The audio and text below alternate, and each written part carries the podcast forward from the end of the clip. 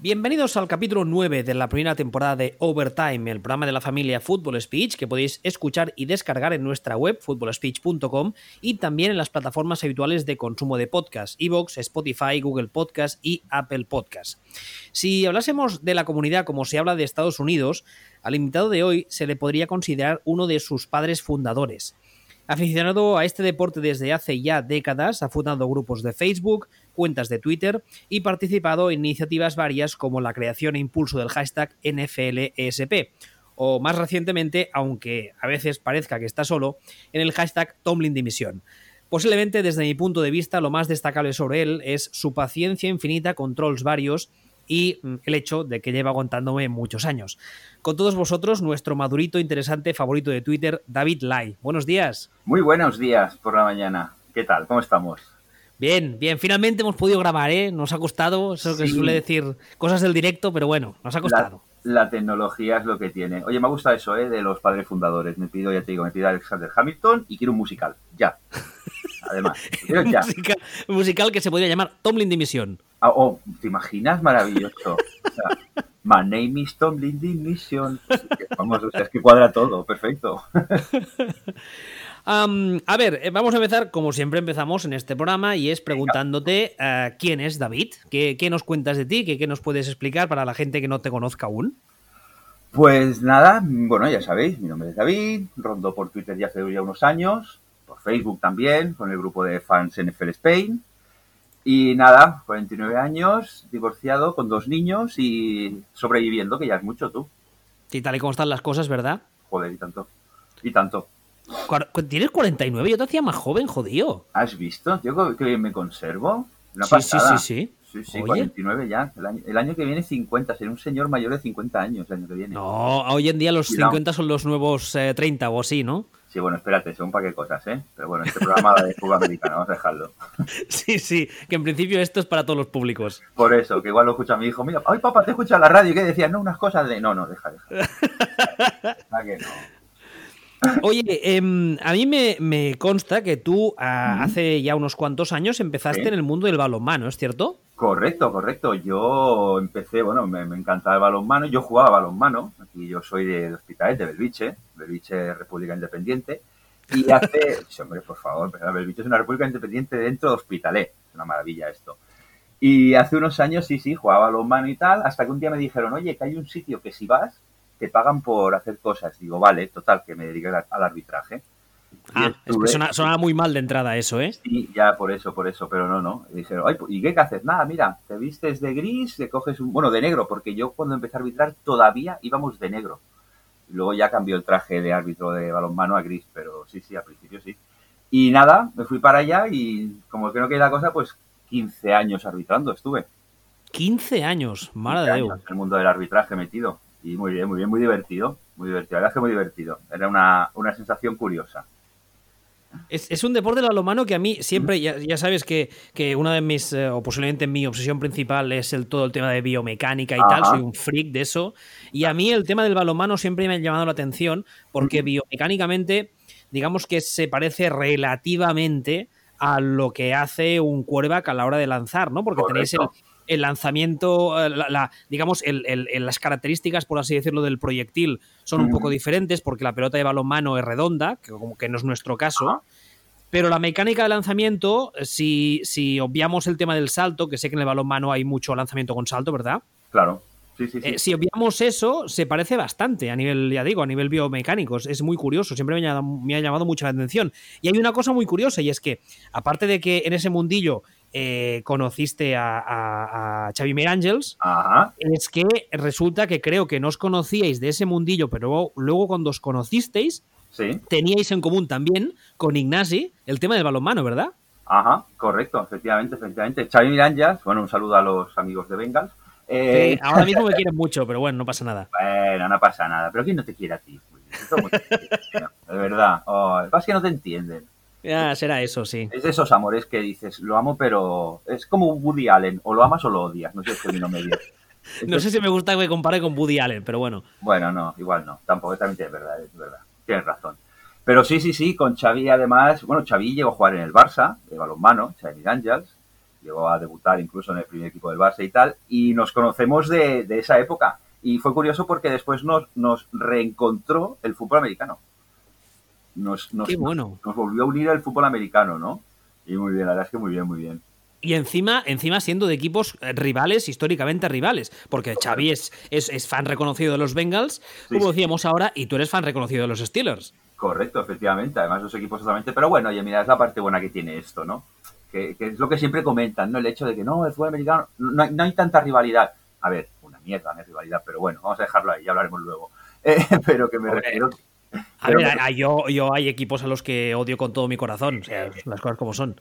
Pero claro, siempre se ha querido vender, sobre todo al principio, recuerda, se quería vender el hecho de no, que esto no es como el fútbol europeo, porque claro, esto. Somos mejores, sí. Sí, son más guays, más cookies, más educados. Bueno, vamos a dejarlo ahí. Pero bueno. Y una mierda, ¿no? Ahí está. Oye, ¿y cómo, cómo llegas al fútbol americano? Porque, como decimos también en este programa muchas veces, es un deporte que en nuestro país, digamos, incluso a día de hoy, mucho, o sea, a día de hoy sigue siendo un deporte minoritario, pero hablamos de que cuando tú lo descubres es que los 80, ¿no? ¿Entiendo? Sí, al final, bueno, la época de TV3, supongo recuerdas, ¿no? La, época de TV3 que lo descubrimos todos por aquí, por, por Cataluña, ¿no? Los partidos seguidos de TV3. Y por medianos finales de los 80. Sí, finales de los 80. Y nada, coincidió que, además fue una forma bastante curiosa, porque yo trabajaba en una empresa de aceros inoxidables. Coño. Y, claro, y dije, ostras, acero inoxidable y esto fue americano. Anda, si hay un equipo que se llama Steelers. Anda, qué curioso, acereros, vamos a ver qué es esto.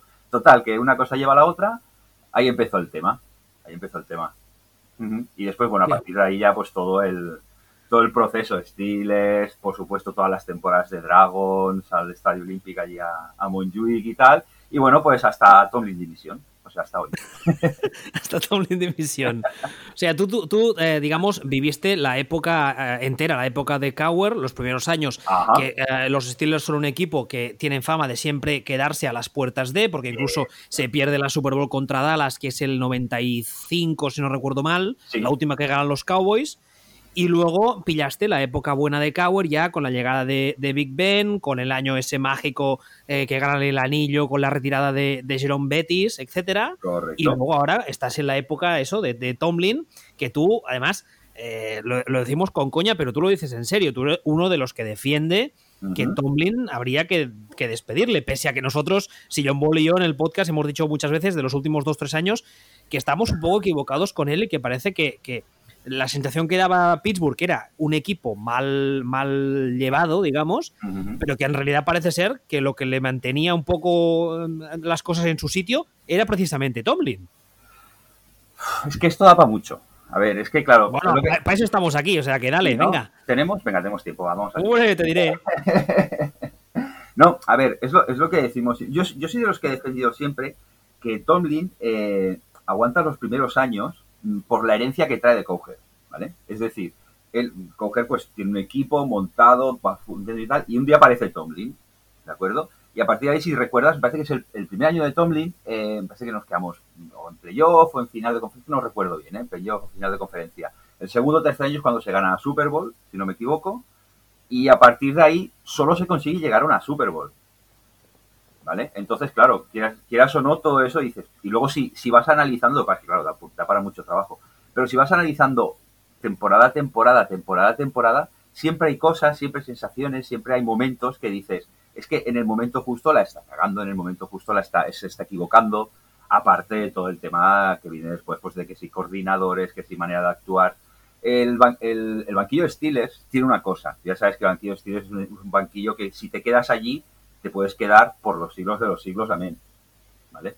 Entonces, ¿qué pasa? Mm, Tomlin eh, se acostumbra a eso, para mi, opinión, ¿eh? se acostumbra a eso, se acostumbra demasiado rápido y dice, yo estoy aquí, estoy genial, sé que no me van a echar, a no ser que, claro, a no ser que haga un 0.16, pues oye, yo voy haciendo y voy haciendo. Y es esa sensación que deja de, de, de que siempre falta algo, de que siempre en un momento clave falta algo por mucho que pase, ¿no? Y por muchas temporadas ganadoras que lleven, que a ver, que, hay que reconocer que el que lleva temporadas ganadoras desde, desde que entró en el banquillo, ¿no? Claro, ahí es lo, que tú decías, ¿no? La familia Rooney siempre ha tenido fama de ser una familia que, que, se, eh, que premia mucho la estabilidad. Digamos, además, los Steelers, esto es sabido, en los últimos, no sé si son, eh, creo que son 70 años ya, han tenido solamente a tres entrenadores. Correcto. Tuvieron a, Chuck Noll en su día, luego cogió el relevo a Bill Cower y ahora a, Tomlin División. el doctor Foreman para los amigos. Y entonces Sí que es verdad que yo la sensación que he tenido siempre con Tomlin es que, insisto, los dos últimos años, dos, tres, ha cambiado mucho mi percepción de él. Porque yo le tenía por uno de los principales culpables para eso que nosotros llamamos el puteche, ¿no? Y que fuera, que, que fuera uno de los principales instigadores del caos en ese vestuario y la realidad y lo que se ha ido viendo y sabiendo y oyendo desde dentro me ha hecho ver que en realidad él es uno de los que pone orden ahí. Y entonces, a nivel de gestión de grupo, desde que he sabido esto, mi opinión sobre él ha mejorado muchísimo. Creo que es un gestor de grupos excelente, especialmente en un vestuario tan complicado, con tanta herencia, con tanta primadona, etcétera. Pero a nivel de X's and O's, me parece que es un tipo que se queda un poco justito.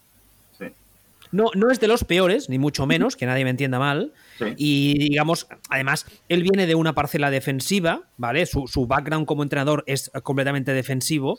Y las defensas de Steelers los últimos años, ha habido años peores, pero ahora volvéis a tener una grandísima defensa y siempre ha sido un poco como la seña de identidad de ese equipo, ¿no? Claro, por supuesto. A ver, Steelers siempre se ha conocido por su defensa y por su juego mm, rudo, fácil, de juego de carrera, nada de fuegos artificiales, por decirlo de alguna manera, ya lo sabes tú, ¿no? Entonces es eso.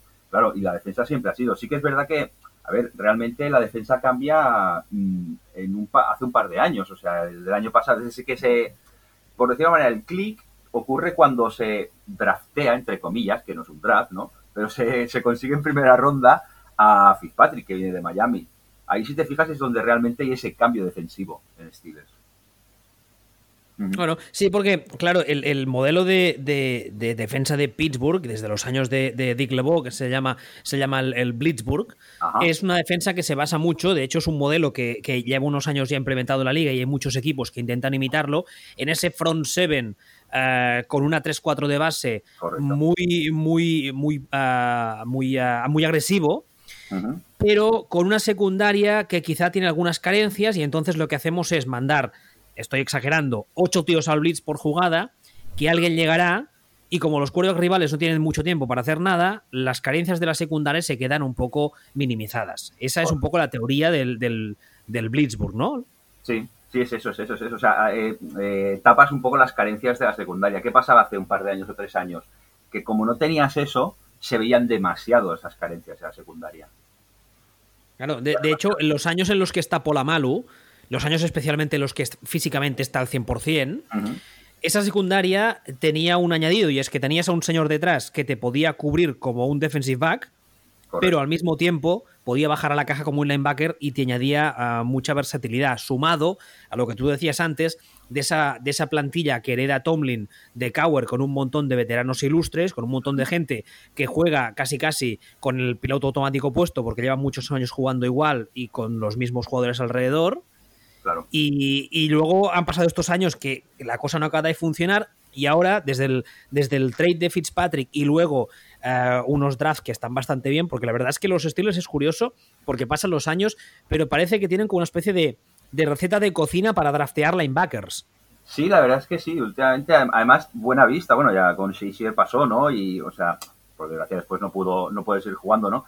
Pero sí que es verdad que últimamente esa es una de las posiciones que más. Luego después siempre podemos eh, draftear un Logan Snapper, pero bueno, eso es otro tema.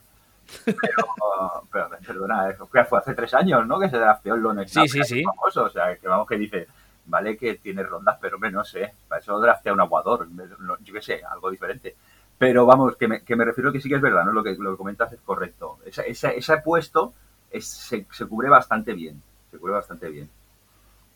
Um, yo quería preguntarte, eh, aparte de, aficionarte a los Steelers, cuando, cuando antes has contado que es, casi casi por un motivo eh, profesional, digamos, ¿no? Por, por, por, simpatía un poco los descuides y dices, coño, me caen bien, me hace gracia, que es un poco lo que nos pasa a todos. Pero ah, antes hablábamos de la rivalidad con Cincinnati, con, con Xavi y tal. Eh, ¿qué, ¿qué tal es la rivalidad con los fans patrios de equipos, especialmente de tu división? Pues, a ver, yo tengo un problema. Yo es que yo, a mí siempre me han dicho que, que soy muy diplomático, ¿vale? Doy, doy- fe, doy fe. Gracias, gracias. Yo, yo soy más de cagarme en la madre que los parió a todos, pero tú no. Siempre tiene que haber los dos lados de la balanza, si no, tiene gracia. Claro, claro. Por eso. Pero no, la verdad es que nunca he tenido, a ver, nunca he tenido problemas, ¿no? Personalmente, ¿vale? A nivel personal nunca he tenido problemas. Pero sí que es verdad que hay, hay, eh, Browns está la gente de la Ferrera, eh, Bengals está la gente de la gente de Judei, estos de, pero me sale- De la jungla. Correcto, de la jungla, gracias, el Tony de esta gente. Y, y Ravens pues están por ahí también, ¿no? Y la verdad es que nunca he tenido problemas con ellos. Y yo creo que, al menos a mi nivel y por lo que yo veo, no se comportan mal. No hay esa rivalidad bestial, ¿vale? Que puede haber en, en otras divisiones, que sí que las hay, ¿no? Que sí que las hay. Además es una división con equipos con tienen en- entre digamos que tienen bastante solera.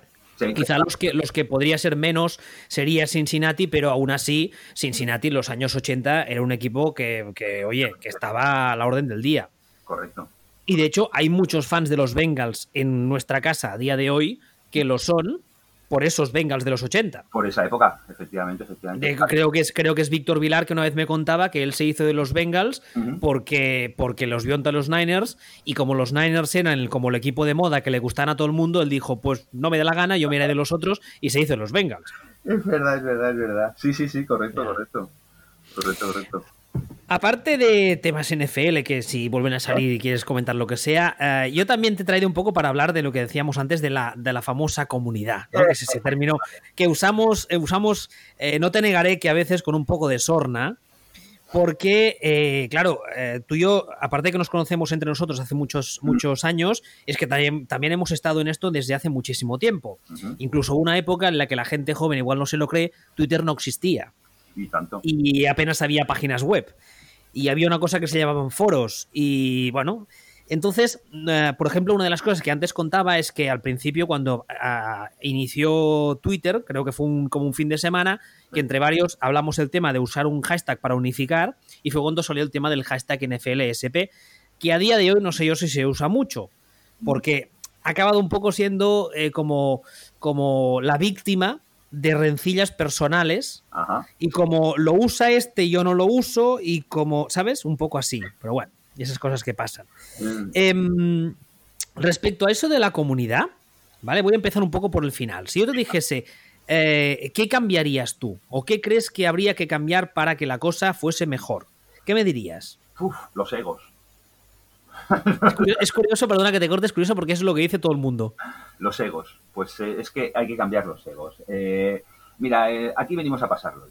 Y venimos a disfrutar y bastante lejos tenemos nuestra afición, que la tenemos en Estados Unidos y tenemos que dormir poco para poder verla, como para encima estar peleándonos por, por ver quién la tiene más grande, directamente. Y esos egos hay que bajarlos, por, por todas las partes. O sea, me incluyo yo y creo que se debe incluir todo el mundo, ¿no? El hecho de decir, no, a ver, a ver, si queremos hacer algo, vamos a, sentarnos virtualmente, ¿no? Pero vamos a sentarnos y vamos a ver. Lo que pasa es que, claro, es lo que, es lo que hablamos siempre, ¿no?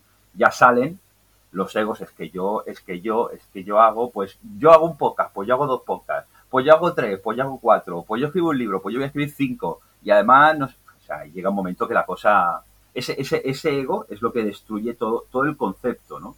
Que realmente el concepto era bueno y tú lo sabes, al principio de todo, la idea era buena. Éramos cuatro o seis, diez los que fuésemos, pe- pero el- concepto era bueno, es decir, oye, vamos a remar todos en la misma dirección y vamos a intentar pues que esto se conozca. Ya después, pues claro, ya lo típico, vienen ya malas manzanas po- podridas y acaban de contagiar todo el saco, ¿no? A ver, me- acuerdo que hace ya, el otro día lo pensaba, hace muchísimos años, fuimos a cenar eh, Xavi, tú y yo, Ajá. ¿te acuerdas? Sí, sí. Y estuvimos hablando de estos temas y me hace gracia porque cuando estaba montando un poco el guion y pensando de qué podíamos hablar y tal, y yo pensaba, me me acordaba de esa cena y lo que habíamos hablado ahí, Y yo pensaba, me cago en la leche, es que de esa cena hace como casi 20 años y no ha cambiado nada. Pero nada. O sea, a ver, a ver, sí, es, verdad, ahora hay más acceso a la información, hay más Claro, gente que se claro, dedica a esto, hay muchos más productos y de muchísima calidad, pero en el fondo no ha cambiado nada. No, no, para nada, para nada. O sea, todo sí. Estamos igual, o en, algunos, en algunas facetas, igual eh, estamos peor Que hace 20 años, es cojonante. Más, más enfrentados. El problema es que estamos ahora más enfrentados porque como estamos todos más, más conectados, más cerca, esa, esa conexión, esa cercanía ha hecho que aparezcan más, o sea, que exploten más los egos, ¿no? Entonces, todo eso ha hecho que nos enfrentemos mucho más. O sea, estamos separados dentro de la, dentro de la, dentro de la cercanía, por decirlo de alguna manera. Es, es, es, es curioso, es, es un poco triste también en el fondo, ¿eh? Mucho. Yo creo que mucho. Porque yo, yo, yo, a ver, yo soy consciente de que tengo mi parte de culpa, pero hay veces en las que hay, hay días, francamente, en los que acabas harto de pelear con todo el mundo y, y de que te suelten auténticas barbaridades y burradas solo por compartir tu opinión. Y tanto. Es, es, es, es brutal. No, Oye, eh, aparte de, del tema de la comunidad, tú, eh, como decía antes, eres una, persona, o, o, no sé ahora mismo qué nivel de actividad te permite tu vida personal, sí. pero en un momento determinado pusiste en marcha un grupo de Facebook que sigue en marcha, Sí.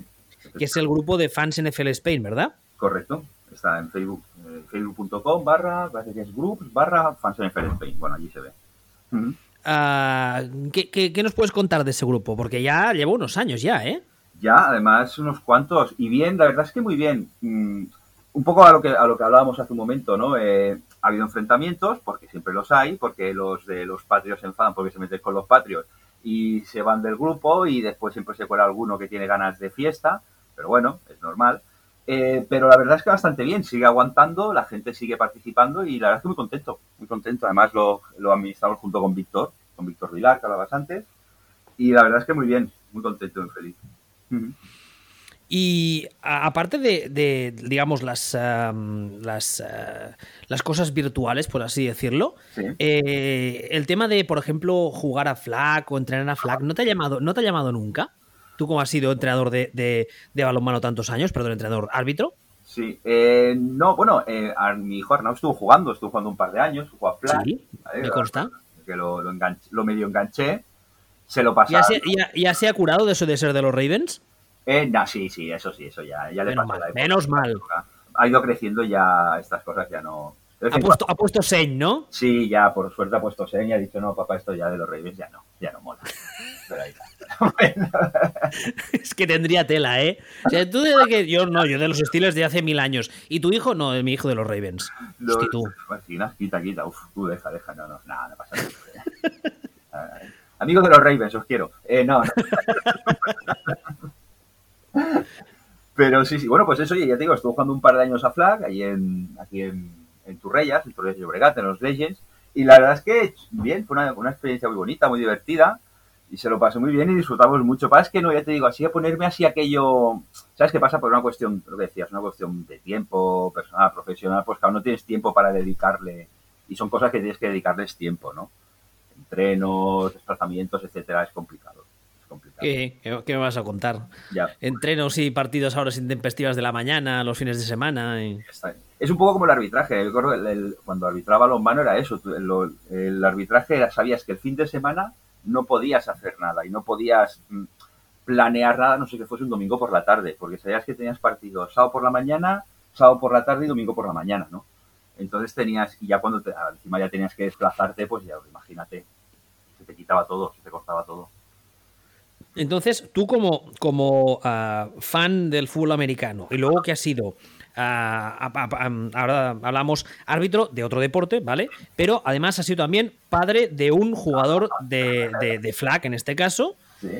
Um, ¿Cuál es tu opinión respecto a qué debería cambiar ya sé que muchas veces eh, es complicado porque hay que pedir cosas que, por ejemplo, una cosa que todo el mundo tiene claro es que más dinero para los clubes. Sí, ya, claro, vale, fantástico. Y eso no es posible, lo, sé. Pero como padre que lo has visto desde fuera, pero también lo vives desde dentro, como fan que eres, ¿qué crees que debería cambiar para, por ejemplo, que hubiese más chavales jugando sin importar si fuese flaco contacto?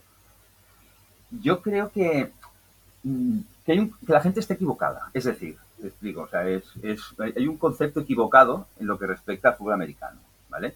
Eh, la gente se piensa que es un deporte, bueno, sabes, que es un deporte duro, que es un deporte complicado, que es un deporte difícil, que es un deporte incluso caro, ¿vale? Es un poco como, como le pasa al golf, que es un deporte caro y no es un deporte caro, ni el fútbol americano ni el golf, ¿vale? Eh, y, y, yo creo que es un poco esa, esa idea, ¿no? De decir, a ver, no, no, mm, y por supuesto que te pongan facilidades, claro, lo que hablamos siempre, ¿no? Eh, lo, ha comentado 50 mil veces, los problemas que tienen en el club para poder entrenar, para poder ir a jugar, ¿no? Entonces, mm, llegar a un acuerdo de decir, oye, mira, os voy a mostrar este deporte, vosotros me vais a dar facilidades para que yo os lo demuestre, y a partir de ahí ir creando esa base, esa, esa cantera para que vaya subiendo, ¿no? Y ayude. Yo creo que es por ahí el tema, ¿no? Es decir, trabajar juntos y poder coordinar esas dos piezas, la parte de que dejen hacer y de poder mostrar, ¿no? Es, curioso porque hace ya unos cuantos años también pusimos en marcha, yo en ese momento estaba en la Federación Catalana, y pusimos en marcha la liga, creo que ahora se llama Open, que es para, para, gente que juega flag, gente adulta, porque muchas veces nos encontramos que había mucha gente que dejaba de jugar a fútbol tackle, a fútbol de contacto, por, por, edad o por, eh, por temas profesionales no se podía permitir el hecho de lesionarse, etcétera.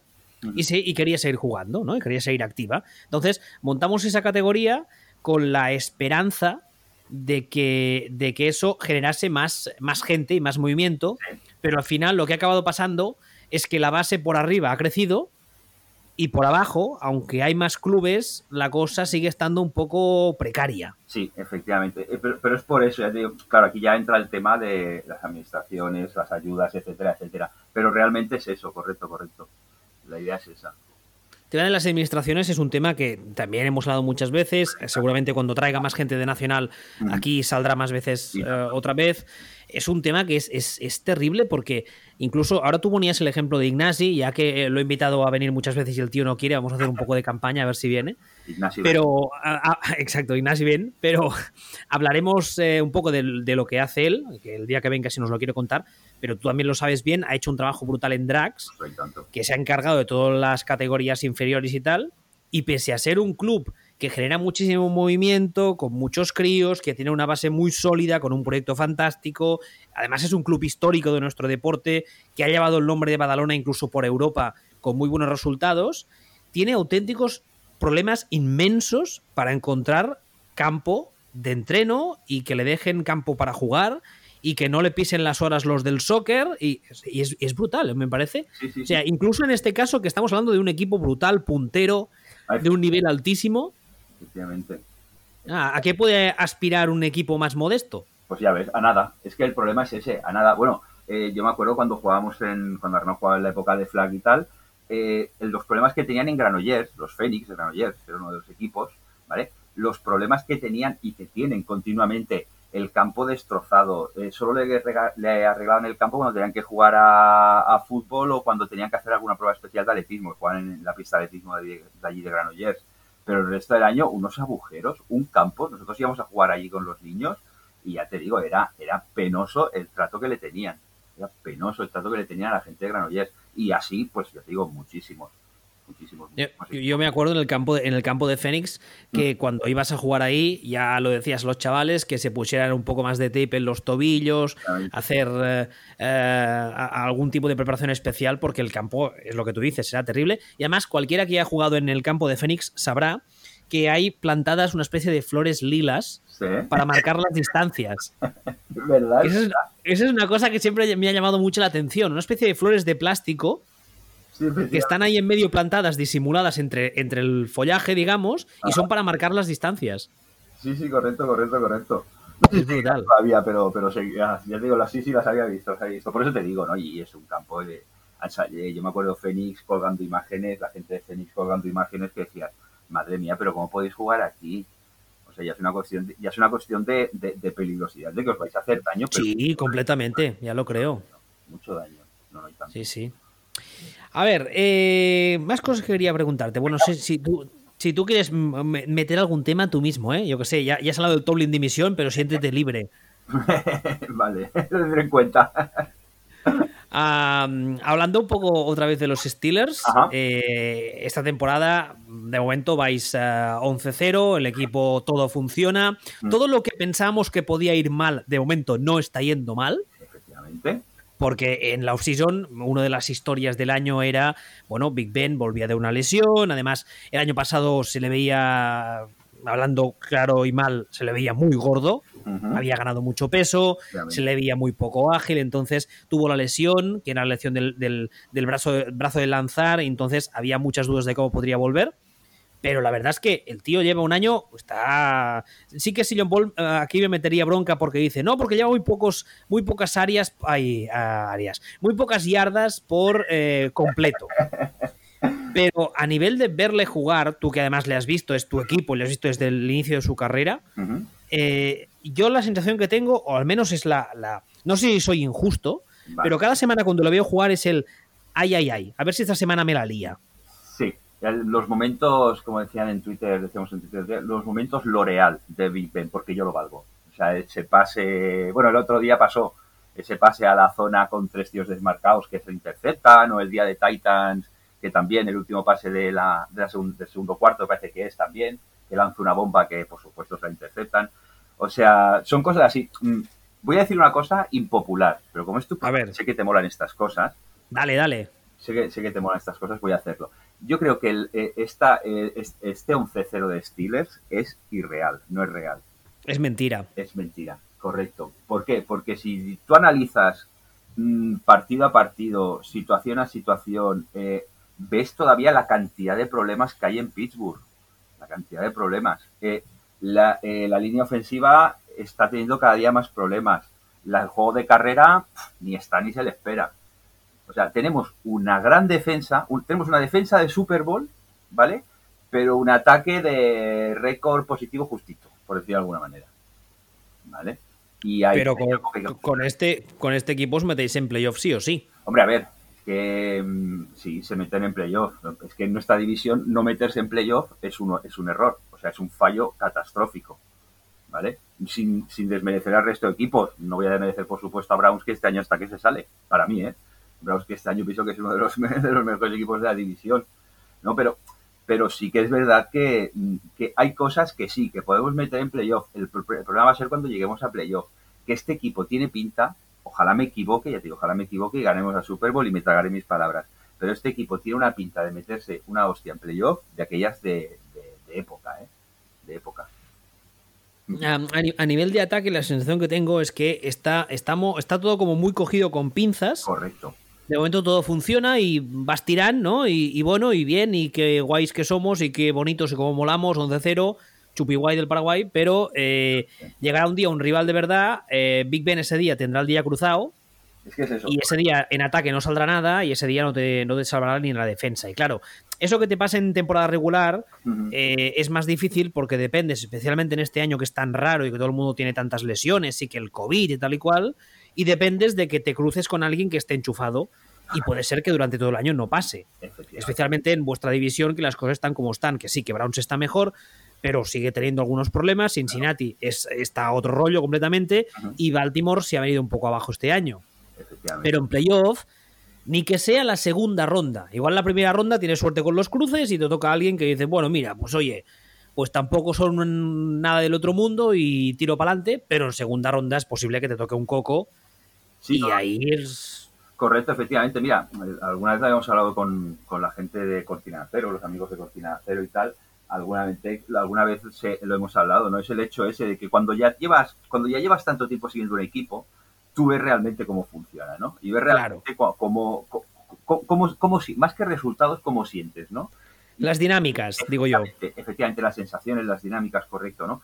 Y ves que, que, que va en ese camino otro, otro año más, ¿no? Es el hecho de decir, está jugando súper bien, vale, perfecto, no hay ningún problema, vamos 11-0, adelante, vamos a quedar, ojalá quedemos 16-0, pues oye, perfecto, todo maravilloso. Pero después llegará ese playoff y llegará ese Bill Belichick de turno, te hará una free fly que te la tragarás con patatas, o vendrá el Tintivo de turno, aquel que iba para cura, y te pegará un pase de no sé cuántos millones de yardas y te... ¿Me entiendes, no? O sea, sí, sí, me, ha hecho gracia el de aquel que iba para cura. Sí, el, Tintivo este. Bueno, total, pues, pues, y claro, todo esto dices, jo, dice otra vez, y, y, otra hostia nos metemos, y otra hostia, y claro, al final te acabas un poco desanimando, ¿no? Desanimando. es, un poco el tema de que hay mucha gente que, que, en Twitter esto lo comenta. Hay mucho, hay, hay, mucha gente que ve a otros equipos y en vez de ver de verdad a otros equipos de forma regular, ve muchos highlights. Claro y de hecho muchos resúmenes. Y claro, tú ves un highlight de, de Pittsburgh que el día que le mete, por decir algo, un, eh, yo qué sé, un 40-0 a Jacksonville, por decir algo, y dices, madre mía, este equipo está enchufadísimo, ves el récord 11-0, ves el partido, hostia tú, qué cosa, madre mía, imparables. Pero los que sois fans del equipo, los que somos fans de un equipo y lo ves semana a semana, es lo que tú dices. Ves, eh, ves, eres capaz de rascar un poco y ver lo que hay debajo. Claro, efectivamente, tú ves eso, ¿no? Tú ves que, que oye, habéis metido 30 puntos, sí, perfecto, hemos metido 30 puntos, ¿vale? Pero es que la semana siguiente mm, sufrimos contra unos Ravens que están todos enfermos. Que, que en el Ravens quedaba bueno el, el aguador, me parece que era el único que no había pillado el COVID y, ves que la cosa no funciona bien, ¿no? O juegas otro partido y dices, no, o sea, no. Hay cosas más allá, lo que dices tú, hay cosas más allá de un highlight, ¿no? Y esas son las cosas que realmente, en el highlight sale la anotación, y sale el touchdown, y sale el pase de 60 yardas, ¿sabes? Pero no sale el problema en la línea ofensiva, la falta de juego de carrera, eh, o sea, todas esas cosas no salen. Oye, ¿y el futuro de Ben? ¿Tú cómo lo ves? Porque esta es una conversación que también habíamos tenido alguna vez en Twitter. Eh, por ejemplo, hace ya unos años que se iba diciendo que posiblemente la idea, la, idea buena era draftear al futuro relevo. Ben, cuando la cosa se medio filtró en la prensa, él dijo que él no estaba para enseñar a nadie, y que no le tocas en las narices. Y el año pasado, por ejemplo, cuando se lesionó, fuisteis con esas dos cosas, que yo no las llamaría ni quarterbacks. El año terminó como terminó, este año Ben está bien, pero no olvidemos que es un señor que tiene ya 38, ¿no? 30, sí, 37, 38, sí, 38 me parece que tiene. Ah, con un historial de lesiones bastante amplio, que sí, que físicamente ahora parece que ha vuelto muy bien, lo que queráis. Pero, eh, bueno, eh, el, futuro de, esta posición en este equipo ah, hay que plantearlo más pronto que tarde, ¿no? Sí, y además. cambio, me refiero. Sí, sí, no, no, y además es incierto. El problema es decir, mm, ¿qué vamos a hacer? Es que yo, yo, a ver, no estoy dentro de la organización, no sé cómo, cómo lo hacen o seguramente habrán pensado en el tema, ¿no? Pero la sensación que da afuera es, es totalmente incierto. ¿Qué va a pasar con esa posición? Porque lo que dices tú, eh, llegar a un momento, Ben le quedan dos, tres años, más que nada por cómo tiene el cuerpo, por la cantidad de lesiones que lleva. Por y, muchos me, y muchos me parecen. Y no, no, sí, sí, por eso, por eso te digo. Y, y claro, es, es cuestión de decir, oye, hay que hacer algo. Hay que empezar a pensar en esa posición más cuando no confiamos, por los motivos que todos sabemos, en lo que tenemos actualmente, ¿no? Entonces, pues eh, em, hay que empezar a, reaccionar y hay que hacer algo, ¿no? Y da la sensación esa, ¿no? Da la sensación de decir, bueno, ya iremos haciendo, ya encontraremos algo, ¿no? No sé, ahí tienen que vigilar mucho ese tema, mucho ese tema. Y más todavía porque tienes que coger un cubi que, tal y como lo que has dicho tú, ¿no? Después de lo que dijo Ben, de todo el tema de que él no está ahí para enseñar a nadie, pues necesitas tiempo para preparar a esa persona tiempo. Además, claro, el, problema de, esto que se hace en muchos equipos, de draftear a un quarterback y dejarle sentado y mientras eh, sigue jugando, por ejemplo, el caso que vimos en eh, Kansas City con Patrick Mahomes y Alex Smith. Eh, es un caso que tiene el, el, quarterback saliente, por así decirlo, el veterano, tiene que estar muy bien predispuesto a ello, porque si no, Sí que es verdad que hay casos como el de Green Bay que te salen bien, pero la gran mayoría de las veces es complicado que un quarterback ah, que está en el banquillo aprendiendo y que todo el mundo tiene claro que es el futuro de la franquicia, ah, digamos, eh, no diré, es, es, complicado que aprenda, porque cosa seguro que aprende si el chaval es espabilado sobre todo, pero como que la cosa lo complica un poco, ¿no? Sí. Correcto. es como crea, crea un mal rollo dentro de la franquicia, además. Efectivamente, efectivamente es eso, correcto. Crea esa, esa, mala sensación, ese mal rollo.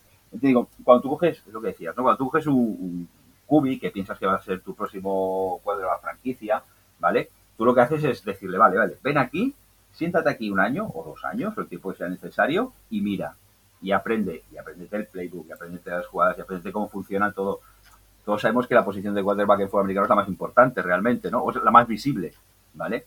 Entonces, claro, es decir, tienes mucho trabajo para aprender, ¿no? Y tienes que tener detrás un mentor, una persona que está diciendo, mira, ¿ves? Esto es así, esto funciona así, eh, el playbook se, interpreta así. Si no lo tienes, es muy complicado, es muy complicado triunfar, desde luego. Entonces, eh, como antes decía también, tú eres, eh, hemos hablado del Tomlin dimisión, ¿Tú, serías, tú serías realmente partidario, ya sé que este año va a ser imposible porque el año en principio no va a acabar demasiado mal, por mucho que, se, que el equipo lo eliminen en playoff, yo considero que este equipo tranquilamente puede irse a las 12-13 victorias con bastante facilidad.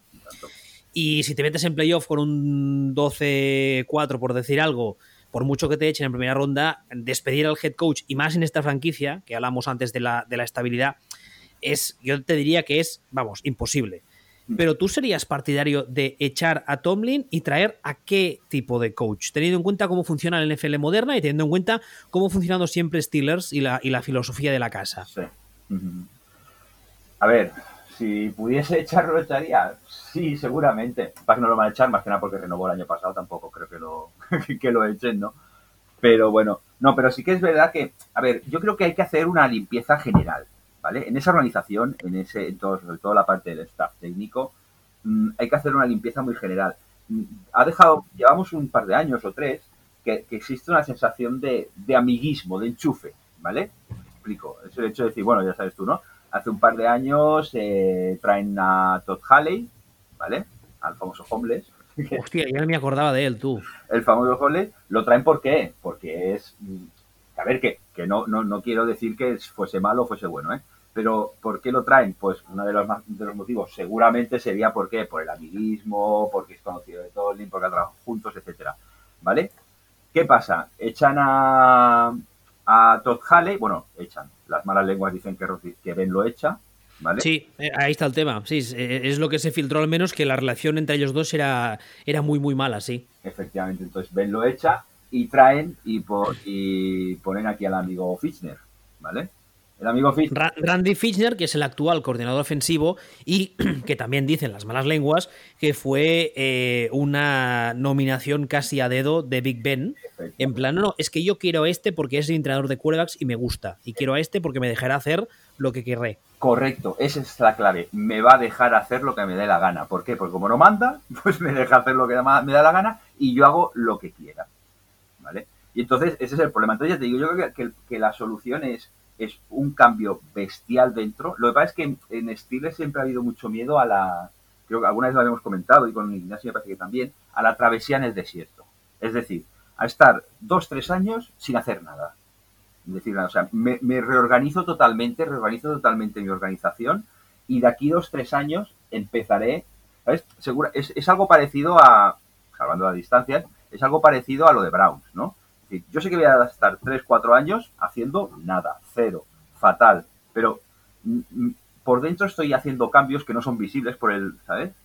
Por el backfront que dicen los, los diseñadores web, ¿no? Por la parte de atrás de la web estoy haciendo cambios que no son visibles, pero de aquí 3, 4 años la cosa pues va a empezar a dar sus frutos, ¿no? Y yo creo que es un poco lo que está pasando Browns y creo que es lo que debería hacer Pittsburgh. Es que el, tema es que Pittsburgh, por ejemplo, le está pasando un poco lo que, le ha pasado a Green Bay, que se acaba la época Fabre, empieza la época Aaron Rodgers y, llevan muchos años de victorias, muchos años con récord positivo, salvo desastres puntuales, ¿no? Y en Pittsburgh hace muchos años que son una franquicia eh, en líneas generales ganadora, y claro, la, esta, esta travesía por el desierto que tarde o temprano tienen que pasar todos los equipos, a no ser que tengan una chamba acojonante.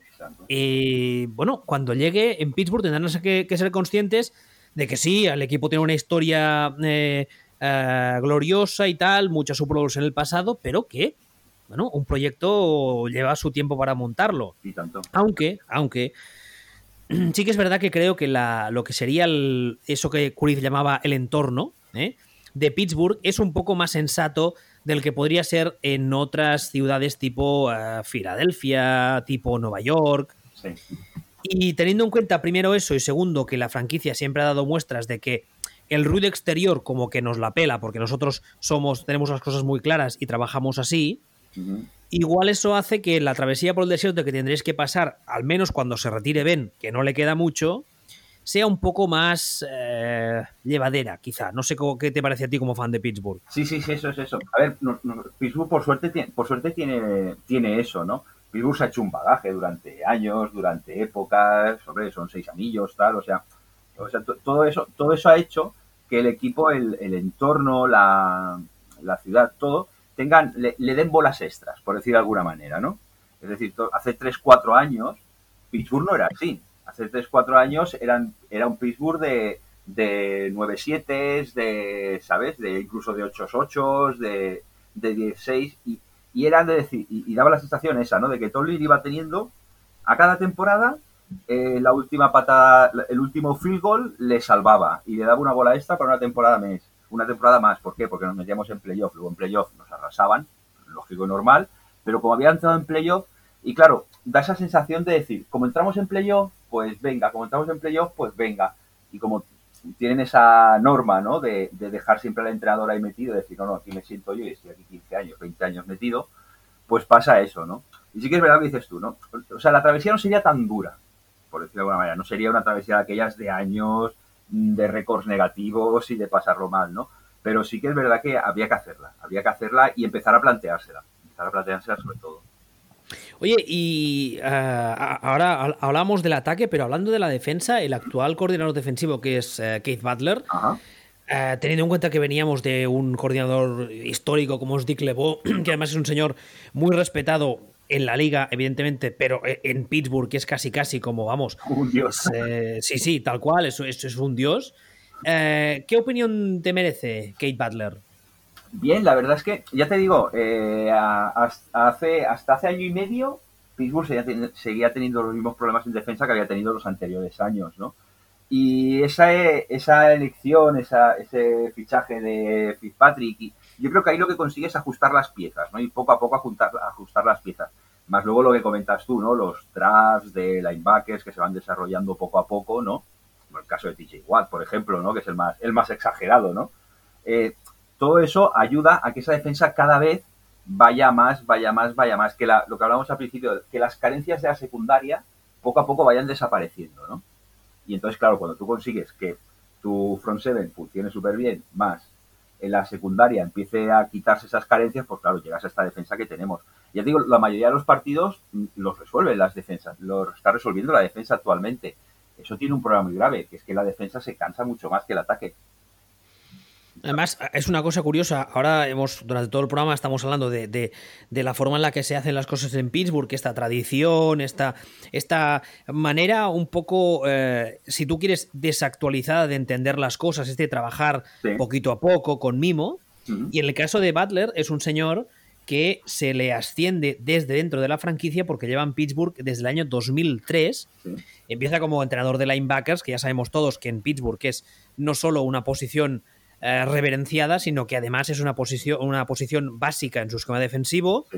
Eh, Dick LeBeau le acoge un poco bajo su ala y dicen las malas lenguas o, dicen los, rumores que cuando Dick LeBeau se retira eh, o le preguntan o él mismo dice, oye, mira, aquí tenéis a, Butler que es perfectamente capaz de seguir haciendo lo que hemos ah, hecho durante años, le podéis ascender la franquicia le asciende y de momento yo creo que quejas no hay muchas, francamente, porque las cosas están funcionando. No, no, ya te digo, efectivamente, efectivamente. O sea, el, trabajo hay que, reconocer, hay que reconocer el trabajo y el trabajo de decir, ha ido ajustando, ha costado.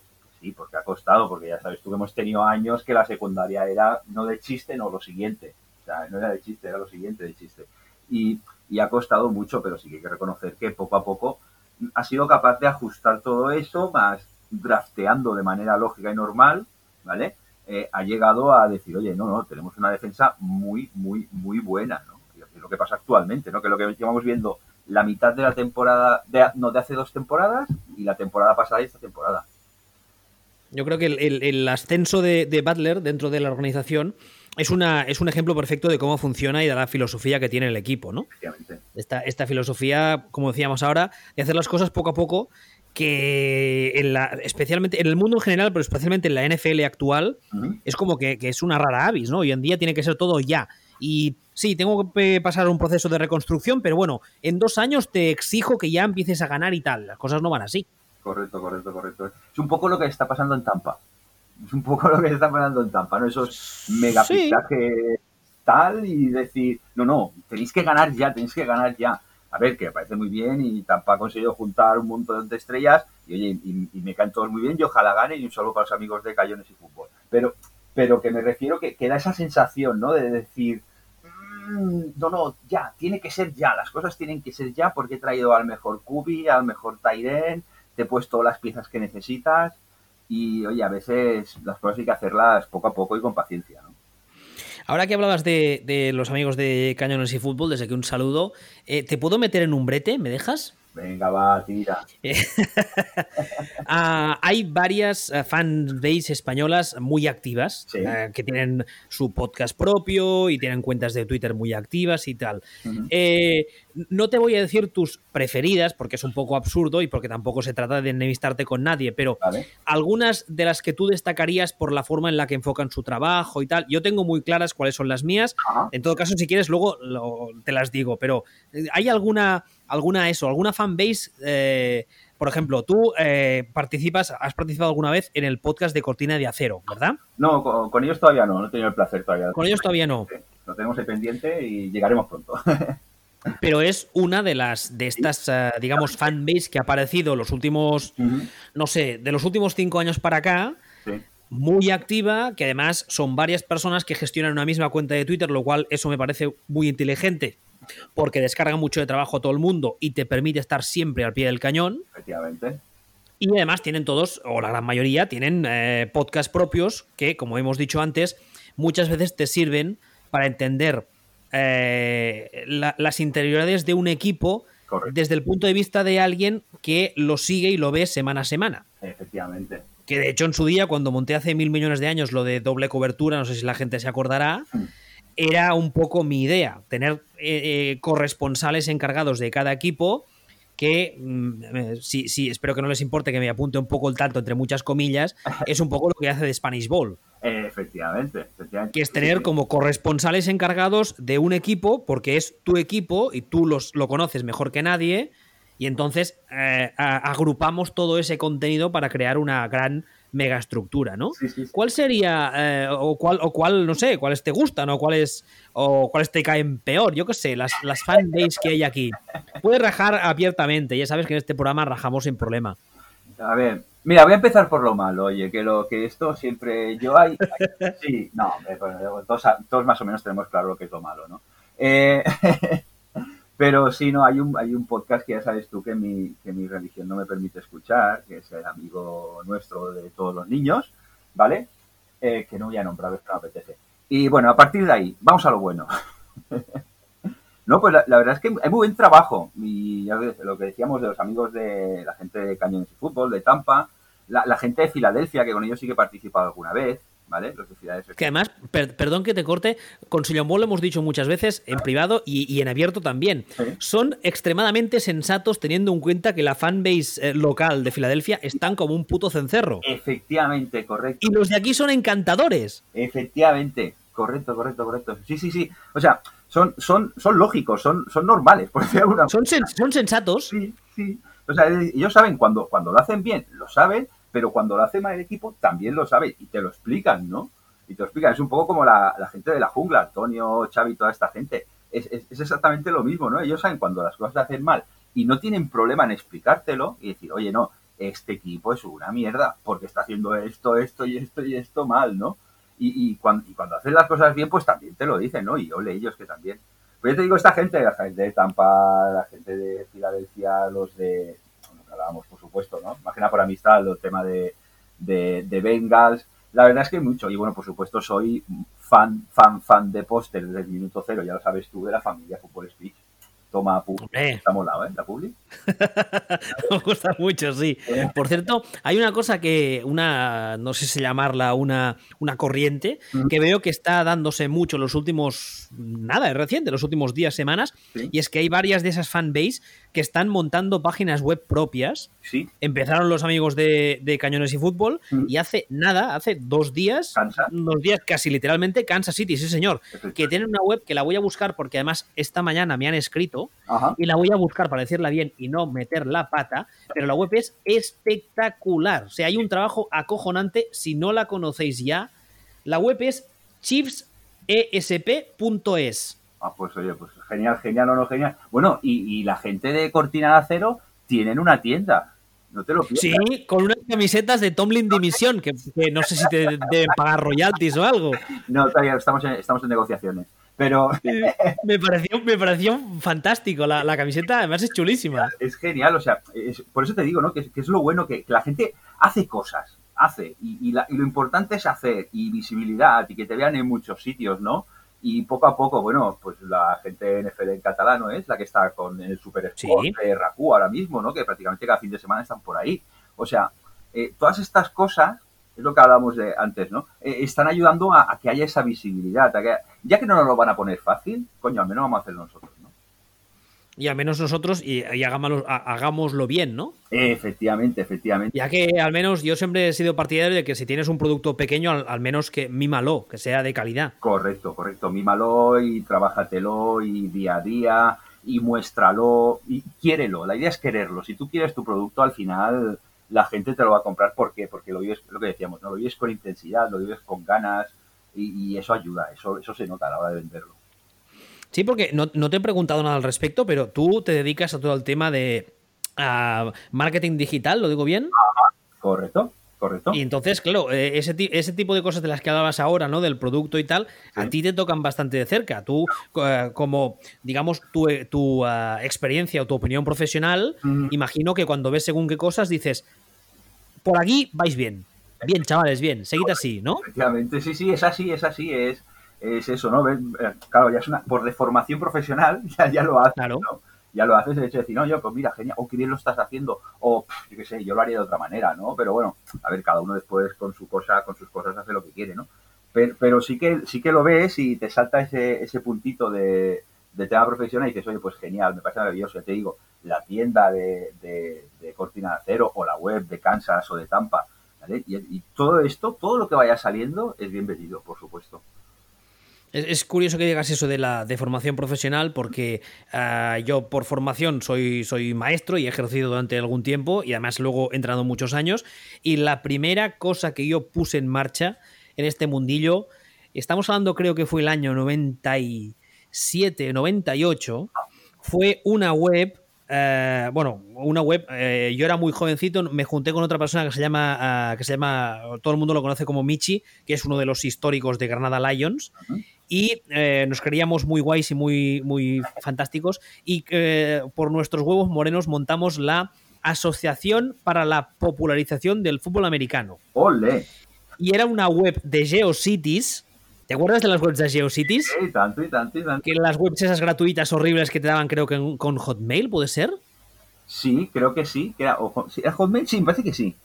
Que eran, eran, eran, bueno, era, estamos hablando de la prehistoria de Internet, eran esas webs horribles con esos GIFs eh, cutres en colores y esos banners. Bueno, el tema es que montamos una web que era muy, muy pequeñita, con tres o cuatro apartados, y eh, había un eh, Word. Que hicimos él y yo, descargable gratuitamente, para que los clubes, nuestra idea era, y contactamos con varios clubes para ofrecerles el Word con, era, era un tríptico lo habíamos hecho nosotros con las reglas básicas y las posiciones para que cuando la gente fuese a un partido, gente que no tenía mucha idea, los clubes lo pudiesen repartir gratis. Ah. Evidentemente fue un sonoro fracaso porque no nos hizo caso ni Dios, como es normal. Pero bueno, eh, me, ha hecho gracia porque me has hecho recordar eso, lo que decimos de la deformación profesional, ¿no? Tú tiras por el punto, el, mundo del marketing digital y tal, y yo siempre he tirado por el mundo de, intentar eh, enseñar y, bueno, y y compartir esas cosas, pero bueno. Y de, enseñar, claro, no, no, es, eso por supuesto, cada uno hace, adapta, realmente al final adaptas un poco tu trabajo, tu día a día a tu afición, ¿no? Y puedes ir cogiendo, decir, ¿qué puedo adaptar yo de lo que me dedico a esto, ¿no? Curiosamente, cuando hablamos que hace un par de programas con un mal kicker, él nos decía que la gracia de este deporte es que hay, tiene muchas facetas diferentes y tú como fan puedes puedes, digamos, apuntarte a muchas facetas diferentes. A mí me gusta más la estadística, me gusta más el análisis, me gusta más eh, escuchar, me gusta más, ¿sabes? Mm. Me gusta más escribir, me gusta más hacer podcast. Sí, sí, sí. Es, muy chulo. te da mucho, te da mucha, o sea, tienes un abanico de posibilidades muy grandes de hacer cosas dentro de él, ¿no? Y decir, oye, ¿qué puedo, qué puedo, haber, qué puedo hacer? Adaptado a mi trabajo, adaptado a mi vida, lo que sea que pueda hacer para, para meterme dentro y para aprovecharlo, ¿no? Lo dices tú, correcto. Y ahora ya, y para ir terminando, te diría, tú que has estado muchos años metido, como decíamos antes, en el balonmano y que llevas muchos años metidos en el fútbol americano, ¿qué cosa, ah, ya sea a nivel, eh, no lo sé, a nivel organizativo, a nivel eh, estructura, me da igual, ¿qué cosa cogerías del balonmano y aplicarías al fútbol americano? Uf, esa ya sé que es difícil, ¿eh? lo, tengo claro. además, la, he tirado sin avisar, soy consciente, pero. Pero bueno, No sé, a ver, se, parece a lo que decías tú, aparte de por el tema de mecánico, ¿no? Y por el tema técnico, que se parece mucho, también, también se parece mucho en otros aspectos, el balonmano al fútbol americano, ¿vale? Es decir, es también un deporte, ahora ya no, pero hace unos años, te estoy hablando de hace igual hace 20 años, era un deporte bastante minoritario también. Y era como muy cerrado, ¿no? Era como muy mafioso. Mm, valga, perdón, ¿eh? eh por, la, por la competición, ¿no? Pero, era mafioso en el sentido de decir de que era todo muy, muy cerrado, muy hermético, no de eso, ¿no? Y llegó un momento que el balonmano se abre, ¿vale? Con los éxitos de la selección española, con los éxitos a nivel europeo, ¿vale? O sea, llega un momento que la, que la gente descubre eso y entonces a partir de ahí empieza esa alegría, ese movimiento, ¿no? Y yo creo que, que para la NFL, claro, yo te estoy hablando a nivel nacional, ¿eh? en Estados Unidos es otro tema y no, no tiene nada que ver, ¿no? Pero para que se conozca eso, yo creo que es un poco más que haya algo, que haya ese clic, que haya, que haya un Villanueva o un Arcega, entre comillas, pero bueno, que haya ¿vale? Que haya gente del estilo de decir, oye, mm, soy de aquí, voy a de eso y voy a dar a conocer al mundo, o sea, a España, lo que hay aquí dentro, ¿no? Y yo creo que eso sería, o sea, lo que podemos aprovechar aquí, en España, ¿vale? De, del balonmano para dar a conocer la NFL, ¿no? Yo creo que por ahí podría ir el tiro, por ahí podría ir los tiros. Pues muy bien, pues a no ser que quieras añadir algo más o insultar a alguien o acordarte de la madre de... No, pero voy a hacer, me vas a permitir que haga un poco de publi, ¿vale? Hombre, por favor, faltaría. Porque todos los miércoles por la tarde nos juntamos a grabar en Radio Molins de Rey, el amigo Antonio, el amigo Iván y un servidor, aquí tres friki, nos ponemos a hablar de deportes americanos. Hablamos de NBA, de NFL, de la Liga de Béisbol, de la MLB y de la NHL y se puede escuchar los jueves a partir de las 8 en Radio Molins y si no en iBox y en Spreaker también. ¿Vale? Te lo digo para que lo pues, Dicho queda, pues nada, oye, eh, eh, te, ha picado el gusanillo de esto de la radio, ¿eh? No, pero me dieron la oportunidad y me hizo gracia y además, además mola mucho porque vamos a una radio con cara y ojos. O sea, tenemos una chica que es nuestra productora, que nos mete las sintonías, a un estudio con sus micros verdes, o sea, todo muy, muy, muy pro. Muy o, sea, o sea, con productor y todo, pero, pero, pero, qué asco das, ¿no? Pero bueno, pero menos para el chiringuito que me dijo una vez, no, no, si es una radio local se considera podcast. Digo, no me seas cabrón, tío. Lo que me hace mucha ilusión. Estamos en una radio. Dice, no, no, porque radio local se considera podcast, no se considera programa de radio. Digo, bueno, va, venga. Pero sí, sí, sí. La verdad es que sí, la verdad es que muy contentos, ya digo, y vamos un ratillo a pasar el rato y a disfrutar. ¿Cuál es la frecuencia? Ostras, pues no me acuerdo de memoria, es Radio Molins de Rey. Radio Molins de Rey. Bueno, seguramente si lo buscamos en Google lo encontramos. Espera, de hecho, vamos a hacerlo bien. Radio Molins de Rey. Vamos a ver qué frecuencia nos da. Eh, Radio Molins de Rey. Y ahora no dirá la frecuencia, verás tú. No tenemos tanta suerte. Bueno, en, que sepáis que online se puede escuchar perfectamente. Es radiomolinsderrey.cat. Ah, efectivamente. ¿Vale? Y, nada. Allí buscáis Molins Connection, que se llama el programa. ¿Vale? Molins Connection y allí. Y tenéis, y tenéis cuenta de Twitter también. Sí, Molins Connecti 1 se llama la cuenta de Twitter. Pues ya lo sabéis, pues dicho, queda, eh, eh, queda la promo hecha.